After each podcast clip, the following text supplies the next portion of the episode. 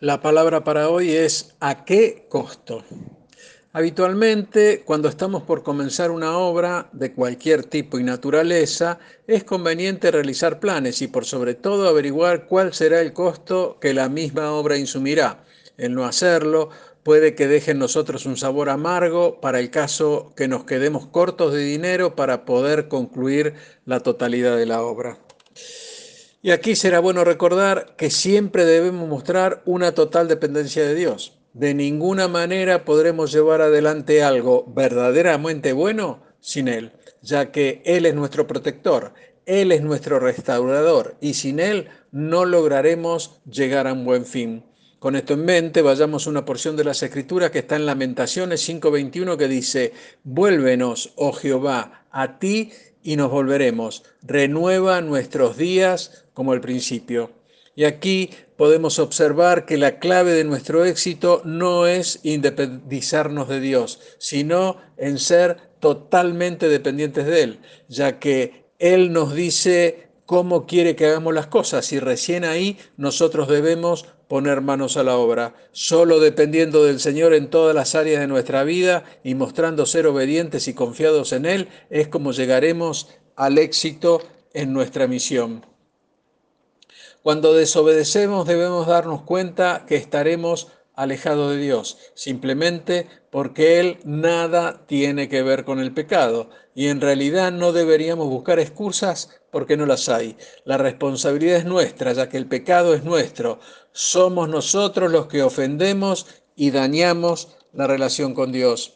Y es así que el Señor restaura lo que nosotros dañamos. Él arregla la relación que nosotros rompemos. Por lo cual nuestro clamor debería ser, Señor, renuévame como al principio no me dejes enfriar. Y cuando nosotros mostramos una actitud de arrepentimiento, Él nos restaura porque Él ya ha pagado el precio por cada uno de nosotros.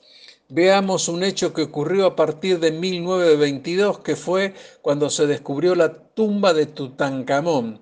Y esto se convirtió en un famoso destino de turistas de todo el mundo. Miles de personas acudiendo al lugar día tras día, año tras año. Pronto descubrieron que el dióxido de carbono de la respiración de los visitantes y todo el polvo que levantaban ejerció una influencia de deslustre sobre los imponentes murallas de oro de la tumba. Por lo tanto, el sitio fue cerrado por años mientras se restauraban las imágenes e instalaban nuevos sistemas de ventilación y de pasillos.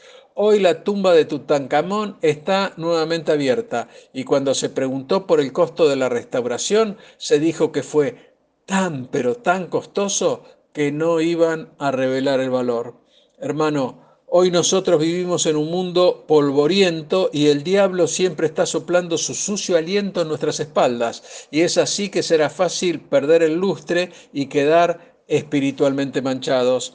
Hay veces que perdemos el brillo dorado de la energía de Dios en nuestros corazones y es más a menudo de lo que deseamos que necesitamos que Él restaure nuestras almas. Y seguro no debemos olvidar el gran costo que Él ya pagó por todos nosotros en la cruz del Calvario.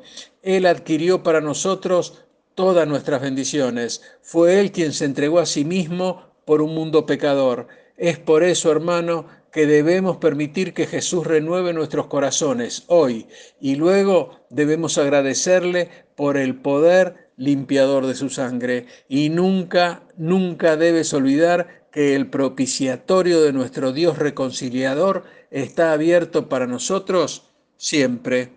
Dios te bendice. Amén.